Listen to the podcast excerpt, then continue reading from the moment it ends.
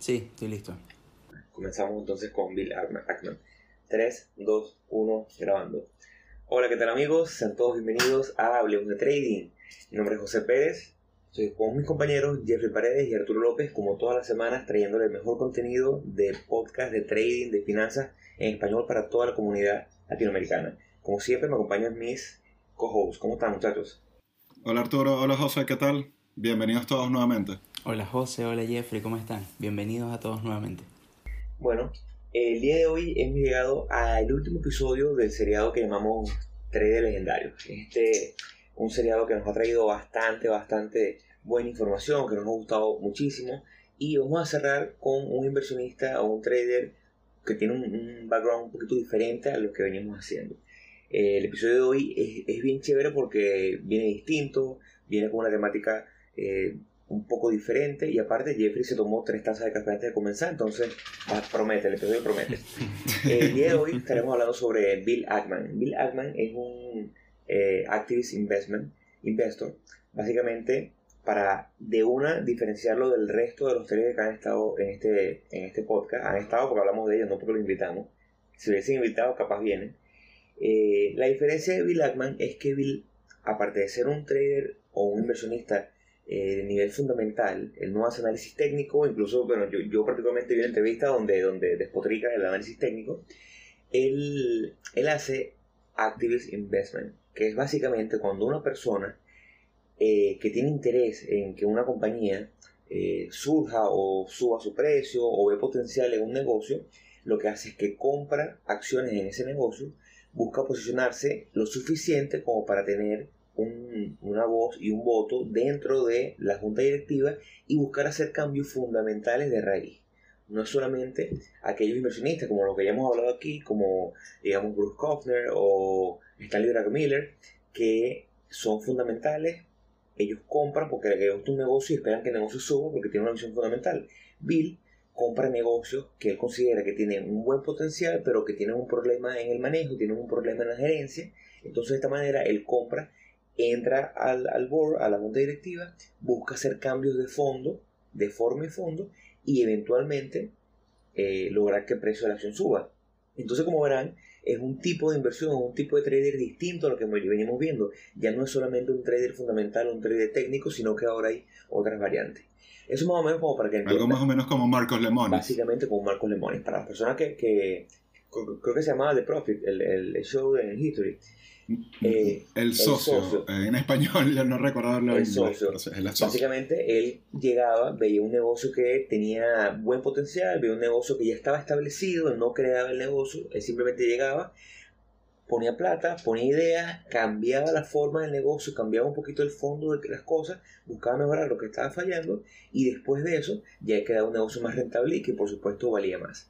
Entonces, eso es más o menos lo que... Es como pedirle plata al Fondo Monetario Internacional. Es correcto, algo así, por ahí va. Pero bueno, ya definiendo lo que es un, un activist investor, ahora creo que Jeffrey toca un poquito más quién es Bill, Ackman y, cómo comenzó su carrera. Bueno, vamos a abrir eh, comentándoles o dándoles un, preámbulo de lo que es Bill Ackman, porque termina siendo un inversionista que tiene muchas facetas, es muy público, polémico, y, y ha protagonizado varios momentos recientes bien importantes de lo que es la, las finanzas o, el área macroeconómica eh, es reciente. Incluso ha tenido cruces con otros inversionistas leyendas, digamos, por, poner, o, íconos o, que son referencias. Entonces vamos a partir con que viene siendo alguien muy joven, tiene 54 años. Él le abrió su fondo de inversión eh, bastante joven, hace unos 20 y tantos años atrás, en el 2003 más o menos. Si no es así más adelante que me corrija José Ramón Arturo. Eh, y él empezó estudiando eh, en Harvard. En, y se tuvo una licenciatura en la Escuela de Artes y se graduó con honores, se graduó magna cum laude y después recibió un MBA en la Escuela de, de, Business de, de Harvard. Mm, él, se, él tiene, como lo dijo José Ramón, tiene un perfil de inversionista eh, en donde no hace análisis técnico, sino que hace más por la parte fundamental. es un activist investor eh, por lo tanto, ha sido, ahí es donde, donde ha tenido o ha salido a relucir eh, muchas de sus inversiones grandes, también ha estado en, en, en, en negocios con la industria farmacéutica, tiene posiciones abiertas muy, eh, muy, muy, muy grandes con, o ha tenido con McDonald's, con Wendy's, con Starbucks, con empresas que de repente son de mayor renombre y a todos nos puede haber llamado la atención. Al mismo tiempo, tiene esa faceta filantrópica que tienen varios de los, de los inversionistas de los que hemos hablado recientemente. Eh, tiene, ah, de hecho, hace, eh, uno de los datos curiosos que llegué a ver fue que él subastaba cenas con él para conversar y esa plata la donaba a obras benéficas. Creo que costaba unos 10 mil dólares o era por subasta y terminó en ese precio. Cierta cantidad de cenas y la gente pagaba y iba a cenar con, con, con él. Y, y, bueno, obviamente le agarraba esa plata y, y la, la, la, invertía en estudiantes. Eh, muy al estilo Warren Buffett. Muy estilo bueno, Warren lo llaman Buffett. el mini Warren Buffett. De hecho, hay un por ahí una revista muy importante, no recuerdo de qué, no sé si tú sabes de cuál, de cuál editorial, que lo llamaban el mini Warren Buffett. Te salía la foto de él en, en esa revista. Sí, sí, eso es otra cosa, eso es otra cosa importante, que hay bastante, hay muy buen contenido donde lo entrevistan personalmente, donde hablan con él directamente, donde le preguntan, él obviamente a, a él, él, habla y dice que, bueno, obviamente para Warren Buffett es como su mentor, no porque le haya enseñado las cosas, sino porque siempre vio a Warren Buffett como, como que lo siguió, pues. Sí, sí, sí, sí. Entonces, bueno, de, de, hay, de pana que hay, hay buen material que, como siempre, les recomendamos enormemente que nos sigan en las redes sociales, que nos escriban a nuestro correo. Tenemos buen material de, Bill Ackman, si quieren ver las entrevistas, si quieren ver los libros, las cartas que tenemos. Tenemos, tenemos, eh, tenemos, tenemos en la base de datos de Hablemos de Trading eh, una serie de cartas que mandó Bill Ackman el año pasado durante el comienzo de la pandemia, cuando tomó una posición bien, bien, bien, bien emblemática en el momento, importante, haciendo un short al mercado. Entonces, si quieren saber sobre estas cartas, si quieren leer lo que le dijo al mundo en el momento cuando tomó una de las posiciones más importantes en el momento de, de, mayor riesgo económico de los últimos años, sigan nuestras redes sociales, escriban nuestro correo electrónico, correo.hdt.com. También estamos en Instagram como hablemos.de.trading. También estamos en Twitter como Hablemos Trading. También tenemos un blog que se llama Hablemos de Trading. Y estamos aquí creando contenido para ustedes, contenido de calidad con muy buena información. Bueno, el Bill Ackman, él um, nació y vivió y se crió en, en Nueva York. Eh, así como, como tú estás comentando, Jeffrey, el tema, todo este tema de la, de la filantropía, vamos a llamarlo de esa forma, eh, se ha visto a lo largo de, de toda su, su, su, carrera o de toda su, su historial dentro, de, um, dentro del mundo de los negocios. Ahora, realmente corrigiéndote un poco, el primer fondo de inversiones que él hizo lo hizo en 1992, después de que él sacó su MBA en, la Escuela de Negocios allá de, de, Harvard. Lo abrió con un compañero de, de clases de él que se llama David Berkowitz y su fondo de inversión, el primero, se llama Gotham Partners.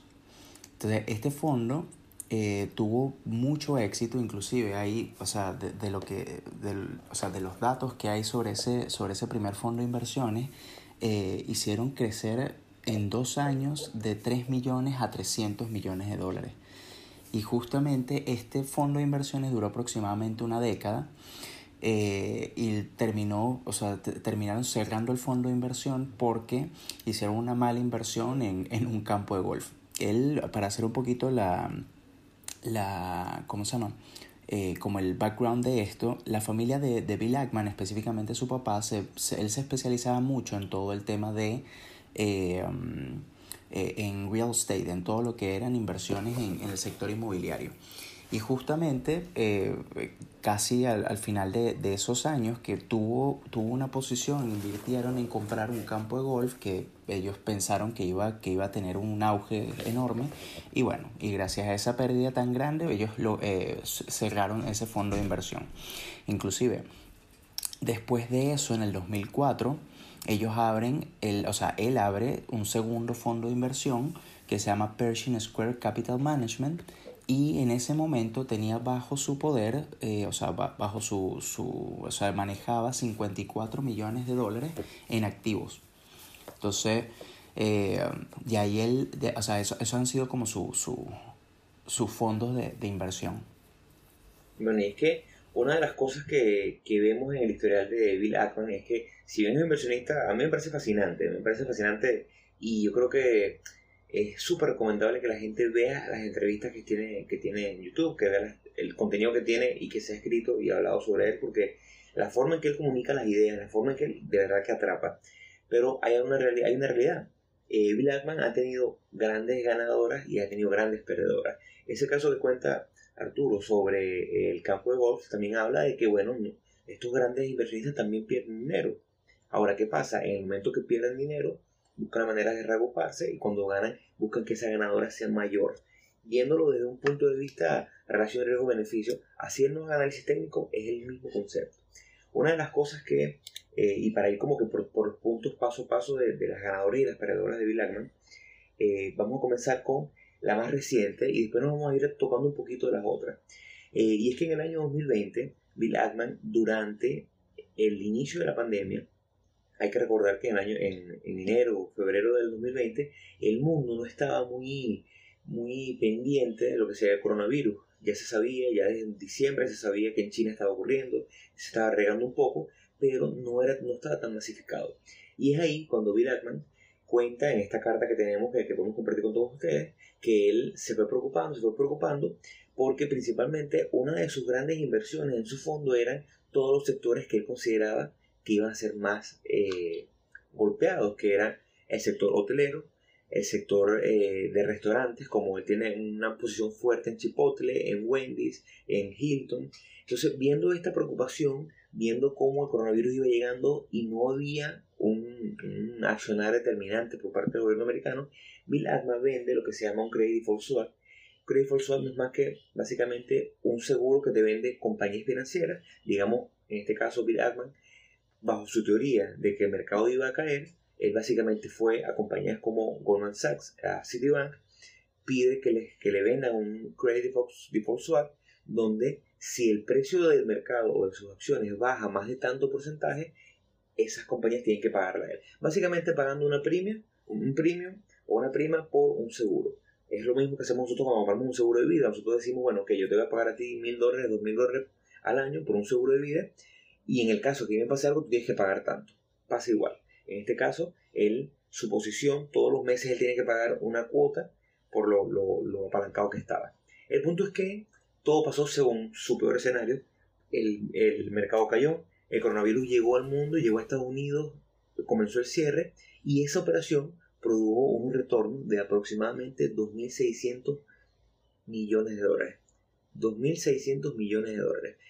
Su premium inicial o lo que él tuvo que pagar por este, por este, eh, por esta premium, perdón, por este, por el credit swap, fueron 27 millones de dólares. Estamos hablando que Bill Ackman invirtió 27 millones de dólares para ganarse 2.600. Estamos hablando de una relación riesgo-beneficio un poquito favorable, ¿no? Digamos un 1-100. Entonces, bueno, esto es lo que, lo que hace este tipo de, inversionistas. ¿Y ¿Y un comentario por ahí? Sí, es que quería recordarles para que más o menos vean una relación.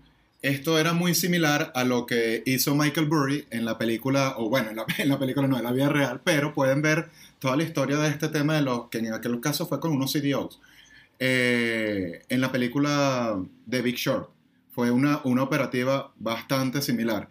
Y tomen en cuenta que este tipo de operaciones no están abiertas al público en general, sino que tienes que tener un capital bastante grande para, citando como lo mencionaba en la película, poder sentarte en la mesa de los grandes. O sea, esta operación no es que José Ramón, yo decimos, mira, queremos eh, meternos con Credit Default Swaps, swap y nos lo van a permitir. No, hay que tener plata, bastante, y, y eso, es una operación, digamos, y que está abierta solamente para inversionistas calificados que tengan bastante capital porque tienden a calificarse como operaciones complejas o, sofisticadas.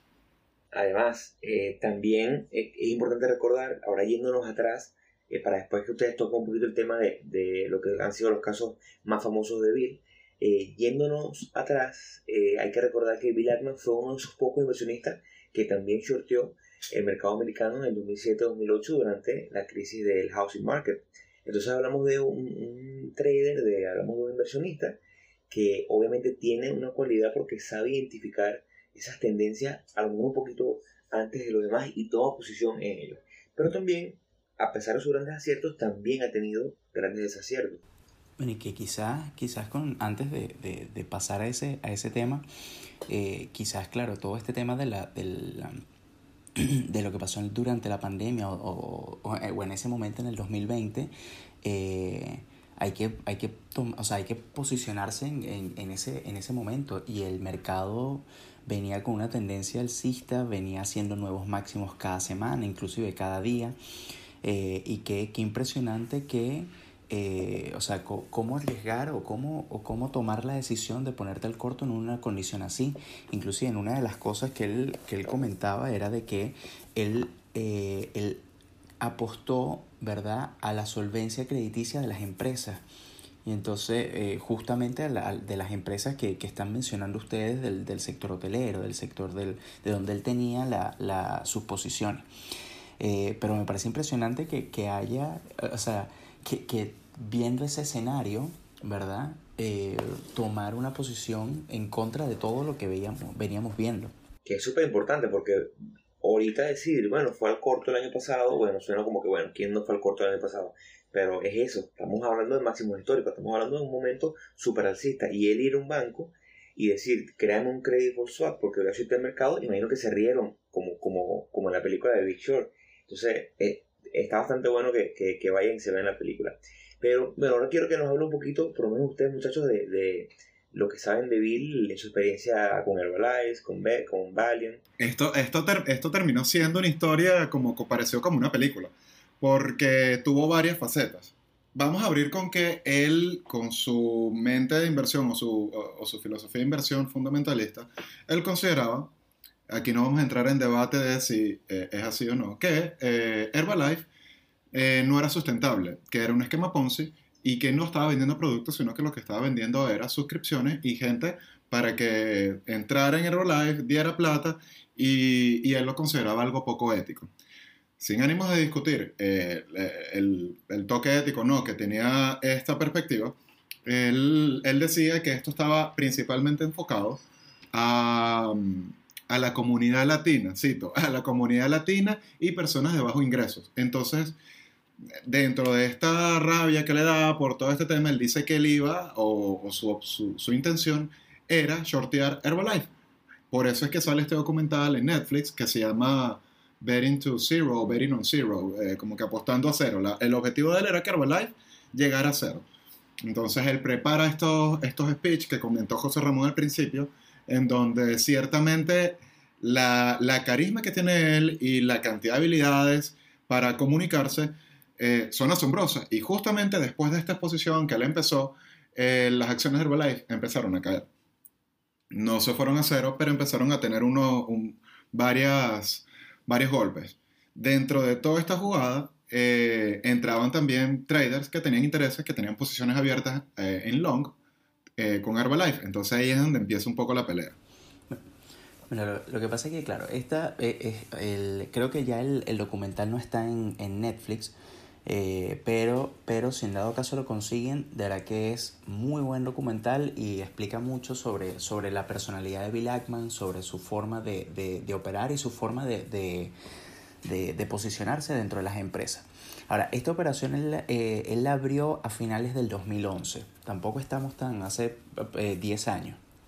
Ahora, sí, recién. Ahora, eh, Bill Ackman también es, o sea, se, o sea su personalidad, él es, él es muy, eh, o sea, como que está, es caracterizado por ser como muy, eh, muy, o sea, llega a ser pedante, o sea, es como muy echón, no sé cómo explicarlo, es como, sí, es una persona... Muy ególatra, claro, él, peca no ególatra. Claro, entonces, eh, eso obviamente es, es, muy soberbio, exacto, y, y, y porque sabe su cosa y, de, y demuestra mucha confianza cuando él habla.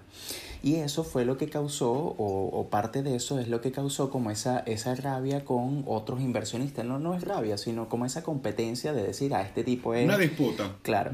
Entonces, eh, la, la, posición que hizo... Eh, eh, la, o sea, la, la, posición que él hizo sobre Herbalife, claro, bien, bien, bien, bien dijo Jeffrey que era por, o sea, diciendo, él hizo toda una presentación larguísima donde él le explicaba las razones por las cuales él estaba chorteando a, a, Herbalife, diciendo todo este tema del, del esquema eh, piramidal. Eh, y con eso, él lo que él hizo, o sea, lo que él quería con eso era que la SEC interviniera para poder, eh, para, para que el precio de la acción siguiera cayendo. Ahora, ante esto, que efectivamente el precio de la acción empezó a caer, ¿verdad? Intervinieron otros inversionistas como lo fueron Daniel Loeb, eh, este famoso Carl Icahn, y al, claro, y al final inclusive George Soros tomó posiciones a largo dentro de Herbalife. Eh, y justamente, o sea, el, justamente eso hizo que el precio de la acción no se desplomara y más bien que Bill Ackman tomara una pérdida gigantesca ¿verdad? Que terminó cerrando en el 2018. Inclusive la pérdida es de más de mil millones de dólares. Y es justamente por, por, porque Carl Icahn, que fue como que el más pesado, porque ellos tienen una disputa de antes que, que, que si ustedes tienen más información me expliquen la hora. Eh, él se hizo accionista mayoritario de la empresa y justamente por eso eh, evitó que la, que la acción se fuera, eh, cayera en picada.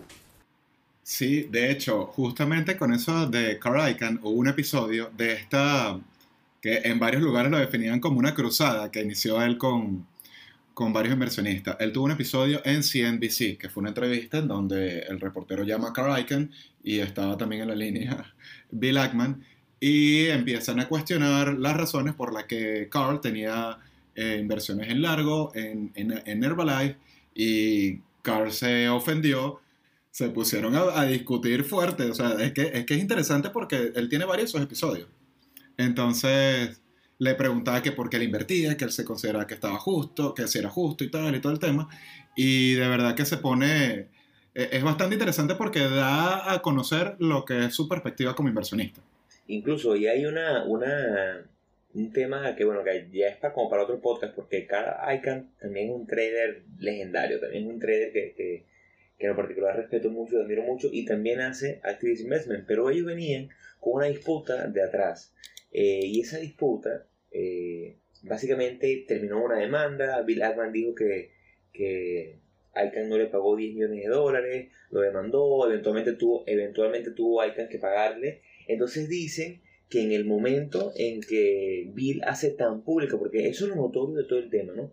No es solamente que uno escucha que un tal fondo de inversión se fue al corto tal empresa, sino que Bill hizo eh, de su posición algo muy público, muy notorio. Y bueno, yo sí me voy a mojar aquí, yo también considero y, viendo, a lo mejor, siendo víctima del carisma de, de Bill Ackman, pero sí considero que sus razones o, no sus razones, pero su lógica atrás, llamar Herbalife una estafa o un esquema piramidal, tiene mucho sentido, tiene muchas cosas que, que no terminan de, de cuadrar en el modelo de negocio de ellos. Pero desde un punto de vista técnico, a mi parecer, el error de ellos, y es el error de los, fundamentalistas, es que el precio subía, subía, subía y él seguía shorteando, shorteando, shorteando, lo cual lo llevó a una de las pérdidas más grandes que ha tenido su fondo. Eh, Bill Ackman llegó en un momento a manejar más de, de 12 mil millones de dólares después de las pérdidas tan grandes que tuvo. Eh, el monto se redujo enormemente. Pero eh, ahora pasando, ya la, parte de Herbalife es muy buena y da como para un episodio porque de verdad que, que toda la trama alrededor de, de, Herbalife y cómo se movió fue espectacular. Pero también ha tenido grandes ganadoras y es lo que queremos rescatar, su habilidad para perder una y después ganar otra y, y, y de una manera compensar. Eh, hay una historia que él cuenta en esta entrevista en YouTube que, que no es que sea difícil de conseguir, sino que no está de primerita, hay que buscar y, y dudar un poquito pero si nos escriben en nuestras redes sociales, si nos escriben en nuestro correo, con muchísimo gusto podremos eh, pasársela. Pueden escribir en nuestro correo, correo.htt.gmail.com. Eh, en esta entrevista, a él le preguntan sobre los casos emblemáticos que a él le gustaron muchísimo, casos donde todo salió bien. Básicamente él le dice, el, entrevistador le dice, dame un ejemplo de donde todo salga bien. Un ejemplo, una, una empresa donde todo salió como debía salir.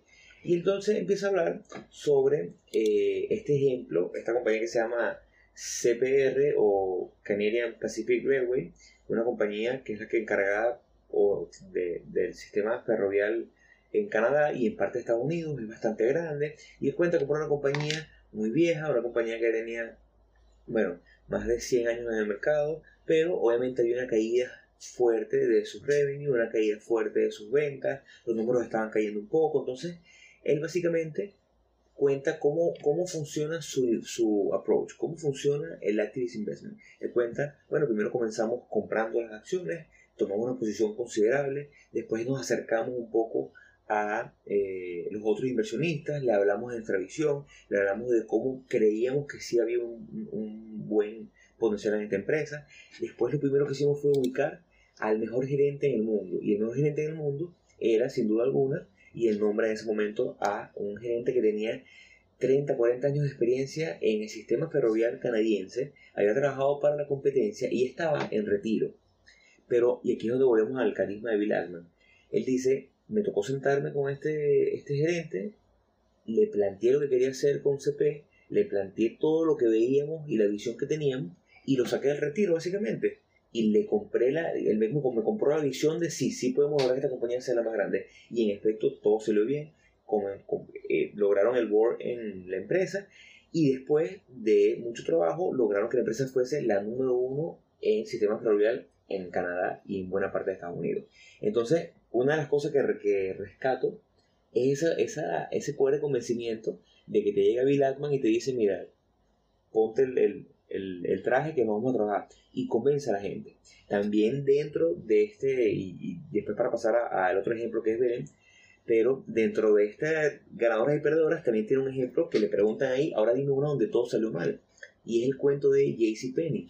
JCPenney, como ustedes sabrán, es un gran retail americano, una compañía, eh, tienda por departamento americano que tiene muchísima historia, pero viene con muchos años cayendo, viene con muchos años de mal manejo, porque al final del día recordemos que estamos en una era digital donde a las empresas les ha costado adaptarse a lo digital, aquellas empresas como JCPenney que tienen muchas locaciones físicas. Entonces no es tan fácil como para empresas como Amazon que no son locaciones físicas. Entonces bueno, él cuenta cómo a partir de todo lo que es JCPenney, ellos ven que si bien es difícil porque tiene un hay una una estructura importante, ellos consideran que, bueno, una compañía que tiene de renombre, una compañía que a la gente le gusta, la gente tiene, eh, conecta con ellos su infancia, porque recuerdan ir a JCPenney con la familia de pequeños, al mismo tiempo tienen tanta, tienen una buena cadena de distribución, entonces él ve como en JCPenney hay una buena posibilidad. Y es ahí cuando, eh, en ese punto, él decide invertir, él cuenta como junto con otro inversionista, un amigo de él, toman posición en la empresa y compra una buena porción. Y es ahí cuando va y dice, bueno, voy a buscar un gerente. Y empieza la búsqueda y se reúne y le propone al que en ese momento era el vicepresidente, si no me equivoco, de, de el área de retail de Apple, que fue el hombre que creó todo el concepto del Apple Store. Fue el hombre que junto con Steve Jobs crea el concepto de lo que es el Apple Store, de la experiencia eh, de ir a un Apple Store. Entonces, él dice, bueno, agarro a este, este tipo también está, trabajando para Apple, no quiere venir a trabajar con nosotros, el tipo está en Apple y está en, en su mejor momento, ¿por qué quiere venirse él a JCPenney? No quería. Entonces es cuando él lo motiva y le dice, vente, vente, vente, vamos a lograrlo, vamos a lograrlo, y sí, en ese momento el tipo lo convence, el, ese gerente pierde en su momento 50 millones de dólares que tenía asegurados en Apple se va con JCPenney, ellos le dan 25 millones de dólares, pero igual el tipo estaba perdiendo. El tipo de su propio dinero compra, creo que fueron 20 o 50 millones de opciones apostando al rendimiento futuro de la acción. O sea, todo era un conglomerado de cosas que iba hacia, bueno, es la mejor situación. Tenemos el mejor gerente, eso lo cuenta Villarman. El mejor gerente, el tipo puso su dinero para, para, para apostando al crecimiento de la empresa, vamos para, vamos para arriba. Y todo falló todo falló, el tipo era muy bueno, pero su visión no fue la adecuada y eventualmente terminó perdiendo muchísimo dinero. Pero disculpen el, monólogo, pero era, quería como que contarle esas dos historias de éxito y cómo, cómo no siempre modelos funcionan perfectamente. Claro, y, y, por lo menos también tiene otras historias de fracaso, de éxito, que, de, de, éxito y fracaso, que no les voy a hacer el cuento muy largo porque está en un, un documental en Netflix lo pueden ver en el temporada de Dirty Short, no, Drug Short, en Dirty Money, el documental Dirty Money, el episodio de Drug Short, en donde él le sucedió algo similar eh, a esta inversión que comentaste de JCPenney. A ver, para, para simplificarles el cuento, esto era una empresa farmacéutica que, que, estaba empezando con un nuevo CEO, un nuevo gerente, estaba armando, reestructurando toda la, la, estructura organizacional de la empresa, decidió comprar una empresa canadiense que estaba, que estaba mal, que estaba en quiebra, que no estaba bien administrada y no estaba teniendo márgenes de ganancias grandes. Deciden comprarla. Eh, aquí sucede exactamente lo mismo que comentaste de, de JCPenney y del otro, de Canadian Railway Bill Ackman, por, por lo que venimos hablando, eh, a mí me termina de dar la impresión, junto con lo que investigué, de que es alguien que tiende a enamorarse de sus proyectos o a comprometerse demasiado. Que eso fue lo que le criticaron mucho durante esta inversión.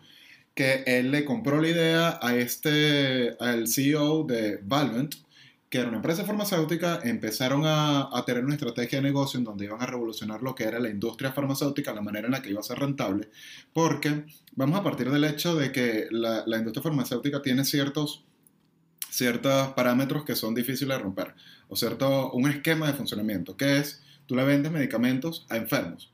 ¿Cuál es la manera de hacer más plata? Bueno, o que inventes un mejor medicamento o que hayan más enfermos.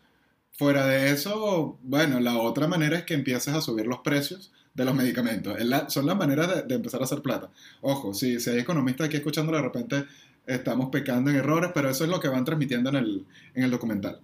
Entonces, lo que sucede es que él termina viéndose envuelto en una demanda y una demanda colectiva porque muchos de los usuarios de ciertos medicamentos empezaron a decir o empezaron a, denunciar que se vieron afectados desde que hubo esta reestructuración de, de Valuant.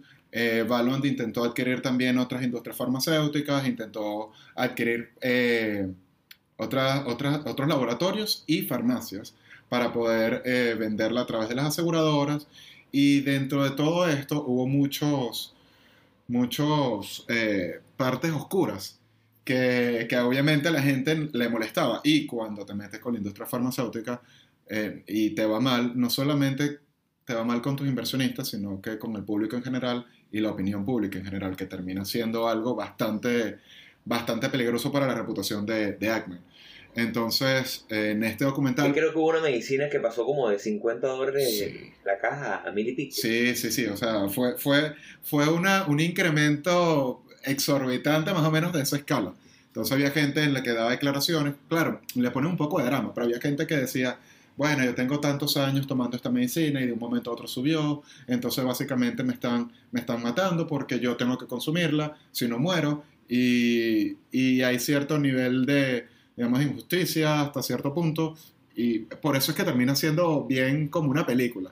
Entonces vamos, y, y en esa inversión, Ackman también perdió mucha plata, porque él tiende a tomar esa estrategia. ¿Qué, ¿Cuál es la estrategia? Él toma una empresa que él considera que tiene un buen producto y, y empieza, y tiene un buen producto, pero una estructura organizacional quizás débil. Cuando él nota esas características, él decide entrar poniendo sus reglas y pone plata.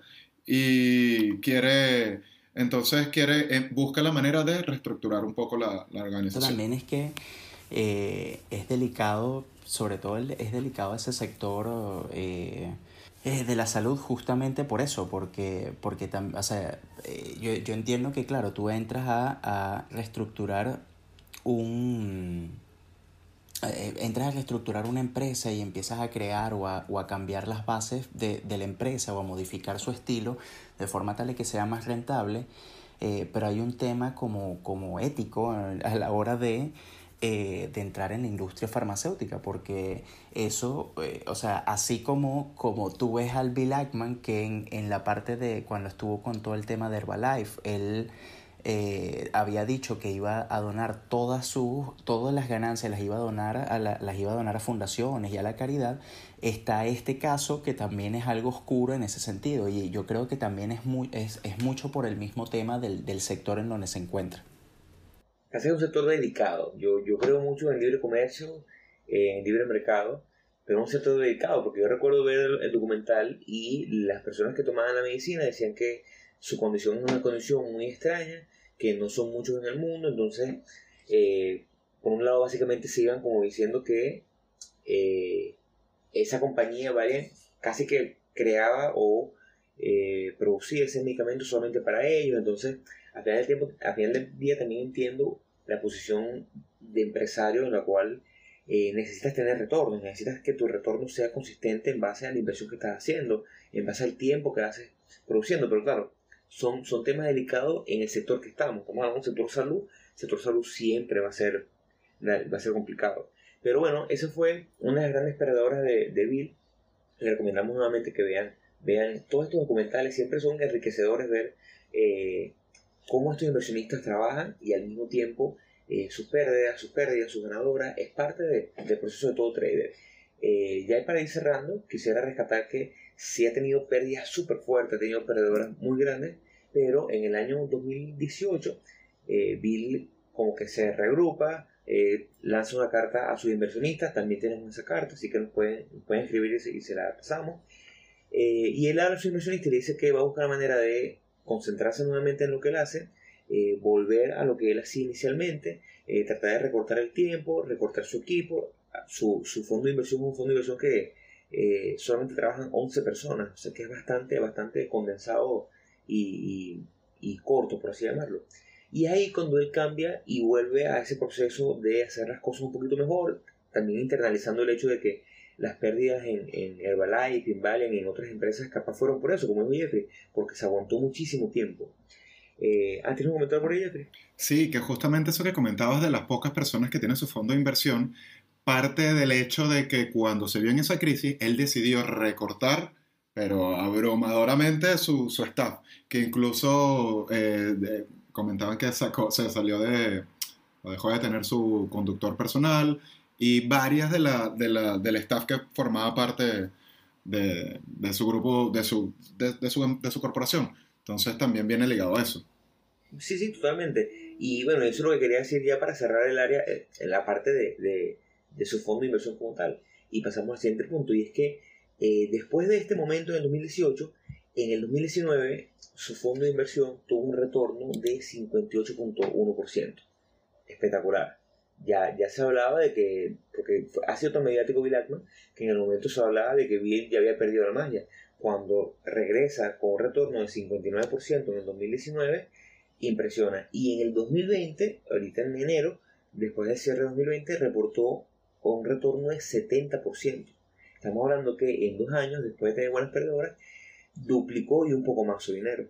Entonces, para que vean la calidad de, inversionista y de trader que es Bilac. Bueno, con el, um, obviamente el, eso que ustedes comentan de que su fondo de inversiones tiene muy pocas personas. Eh, sus operaciones normalmente duran muchos años, duran entre 6 y 7 años en promedio, eh, por todo este mismo tema de la, de la, reestructuración que tiene. Y aparte de eso también, eh, y por esa razón, es que se enfocan en muy pocas, o sea, muy pocas inversiones. O sea, normalmente cuando tiene, o sea, cuando toma posiciones en varias empresas, toma posiciones en 4 o 5 empresas como máximo. Entonces, eh, y, me parece impresionante eso que, comentas de, los retornos que tuvo en estos años, porque eh, llama a, la perseverancia y, al, querer continuar haciendo las cosas independientemente de las pérdidas que, puedas tener. Entonces me parece muy, muy interesante eso. Ahora, ustedes qué, ahora ya pasando a la parte final, ¿qué piensan ustedes que por qué eh, Bill Ackman tuvo este, este éxito? Que, ¿Cuáles han sido las razones o qué podemos rescatar de él? Yo creo principalmente, como lo hemos nombrado en otro, y es que no hay una receta secreta, pero yo creo que la disciplina y la constancia, aunque suene trillado, aunque suene repetido, es fundamental. Si en el 2016, después de haber perdido 15, 20, 25% de su fondo en operaciones como Bellion, o en el 2018, cuando decide finalmente cerrar su, su short en Herbalife, eh, Bill hubiese dicho, mira, ya no sirve para esto y se retira, no hubiese logrado su 59% en 2019 y su 70% en 2020. Entonces, ser persistente, ser constante y mantenerse aún en esas rachas negativas, yo creo que es fundamental y Bill Ackman lo demostró que a él le ha servido. Bueno, por mi lado, una de las cosas que vi en varias de las entrevistas y comentarios que tenía la gente sobre Bill, Bill Ackman era que era insumablemente inteligente, perspicaz y siempre estaba buscando maneras innovadoras de, tener un beneficio a pesar del riesgo. Entonces eso termina siendo una característica muy, muy destacable que, uno puede buscar aplicar a su, a su manera de, de operativo. O sea, son, son características y rasgos que uno puede ir tomando y buscar la manera de adaptarlo a, a uno.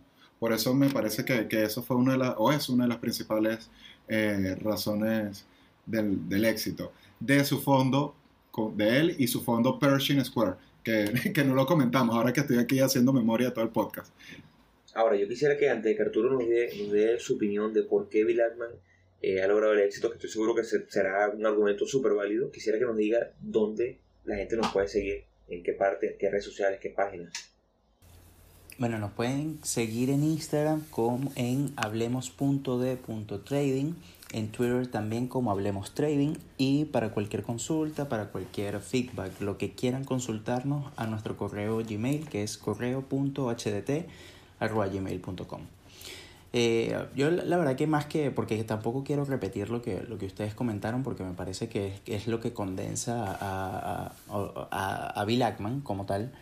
Eh, yo creo que podemos rescatar, o, es lo que puedo rescatar de, de, haber investigado a Bill, es que eh, independientemente de la estrategia que tú tengas, fíjate que hemos entrevistado a, hemos entrevistado, hemos hablado de varios traders. pronto, pronto. sí, próximamente. Eh, hemos hablado de, diversos traders que, que son eh, que han sido leyendas, han sido muy exitosos. Fíjense que todos tienen de una u otra forma un estilo propio. Eh, no hay una estrategia que sea el santo grial de todo esto. Dependiendo, todo, la idea es, y lo hemos dicho muchas veces acá, es utilizar una estrategia y, y enfocarse en, en, cumplir el plan de trading. Y, y también ese, ese mismo tema de mantener la perseverancia, mantener esa disciplina.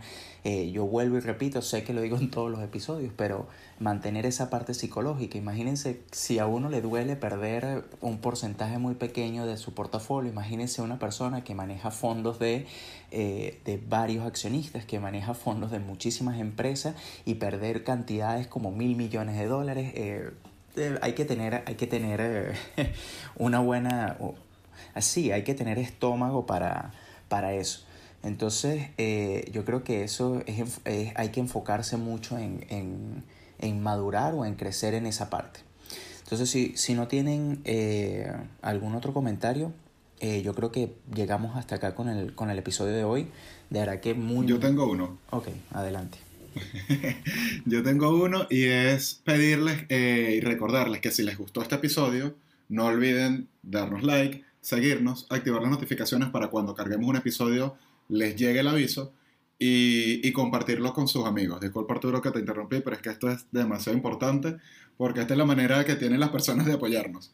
Y bueno, el Anchor tiene, tiene la opción de hacer donaciones, así que también aceptamos. Eh, y si es de Bill Ackman también. No, por supuesto, y que yo pienso... Eso, eso, eso. Y que, y que yo pienso que, que si a la gente le gusta y cree que, que, que, es información de valor para, para otras personas, es buenísimo que, que, puedan compartir el podcast de nosotros.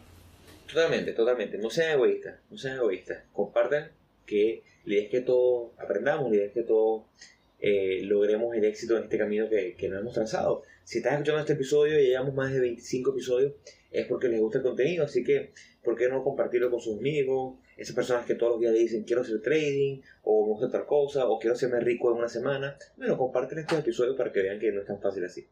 Eh, muchísimas gracias por escucharnos nuevamente. Eh, espero que este seriado de tres legendarios les haya gustado mucho. Seguramente, eventualmente tendremos otro seriado porque todavía hay muchos traders que admiramos, que nos gustan mucho sus operativas, que nos gusta cómo, cómo trabajan y seguramente vendrán muchos más episodios. Por el momento nos despedimos y Saludos a todos, esto fue Hablemos de Trading.